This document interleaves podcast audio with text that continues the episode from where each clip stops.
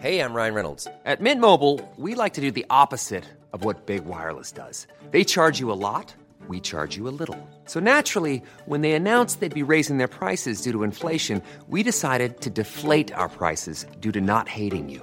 That's right. We're cutting the price of Mint Unlimited from $30 a month to just $15 a month. Give it a try at mintmobile.com slash switch. $45 upfront for three months plus taxes and fees. Promo rate for new customers for limited time. Unlimited more than 40 gigabytes per month. Slows. Full terms at mintmobile.com.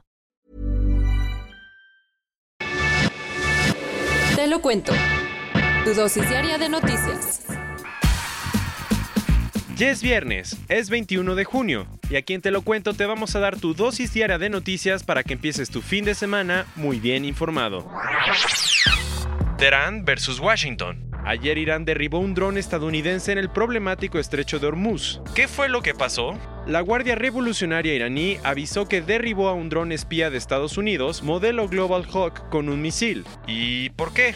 Según Teherán, Washington violó el espacio aéreo de la República Islámica, aunque los militares estadounidenses dicen que su vehículo estaba volando dentro del espacio aéreo internacional, sobre el estrecho del Golfo de Omán. Y sí, es probable que te suene el lugar, pues últimamente ha habido demasiada tensión por ahí, sobre todo después de que dos barcos petroleros fueran atacados la semana pasada. También, por si no sabías, el Global Hawk es el dron de vigilancia más grande del mundo, del tamaño de un pequeño avión comercial, y está valuado en 130 millones de dólares.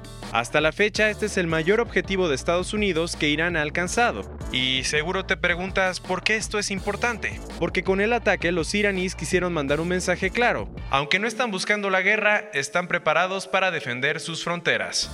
¿Y a todo esto qué dice Estados Unidos?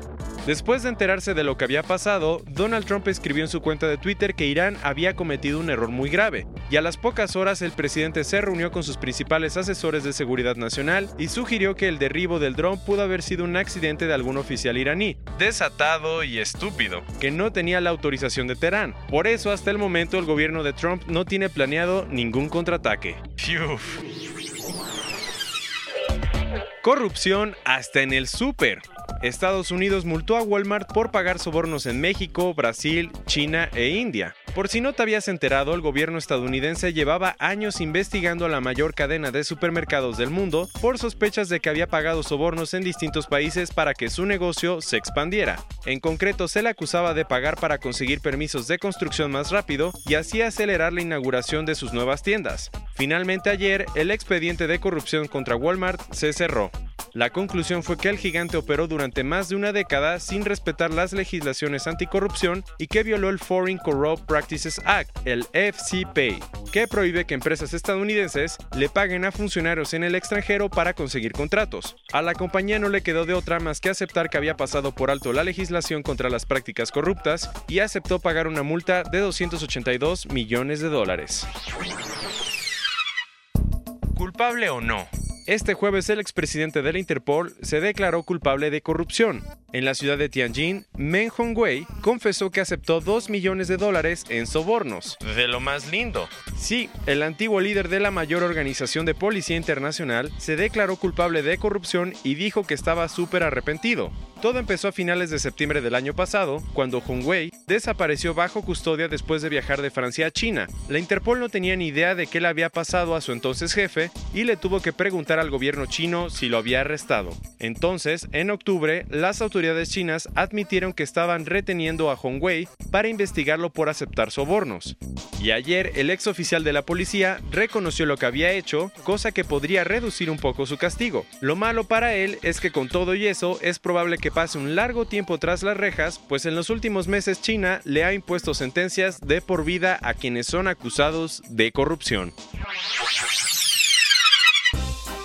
Pasándonos otros cuentos, un grupo de cristianos está muy inconforme con una serie de Amazon Prime, así que decidió escribirle a Netflix que la cancele. Eh, espera, ¿qué? Así es, lo escuchaste bien. Resulta que el grupo armó una petición para cancelar la serie Good Omens, pues considera que hace que el satanismo sea normal, ligero y aceptable. El problemita es que las 20.000 personas que firmaron la petición le están exigiendo el cambio a Netflix, que no tiene nada que ver con la producción de Amazon. Así que buena suerte con eso.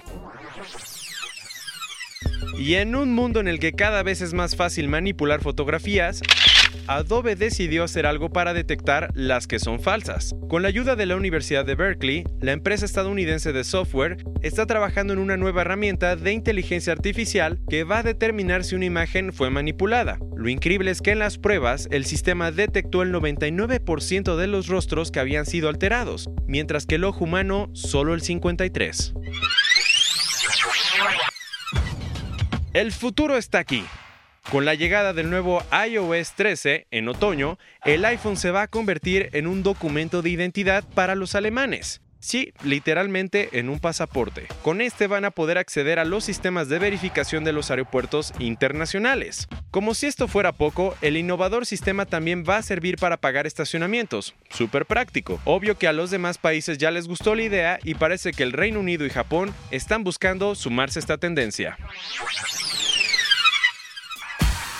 Cerrándote las noticias del viernes para que vayas a disfrutar tu fin de semana, ¿te enteraste del último escándalo de fútbol mexicano? Resulta que ayer la Benemérita Universidad Autónoma de Puebla, la UAP, anunció que va a demandar a la Federación Mexicana de Fútbol por permitir que la franquicia Lobos WAP, su equipo, fuera vendido al FC Juárez. Por si no te enteraste, la semana pasada, la liga permitió que los Lobos se convirtieran en Bravos y que dejen Puebla para irse a jugar a Ciudad Juárez. La movida enfureció a muchísimas personas y ahora la universidad está amenazando con demandar hasta que su equipo regrese a casa. Esta fue tu dosis diaria de noticias con Te lo cuento. Yo soy Diego Estebanés, que pases un buen fin de semana, no olvides darle clic el lunes y escucharnos.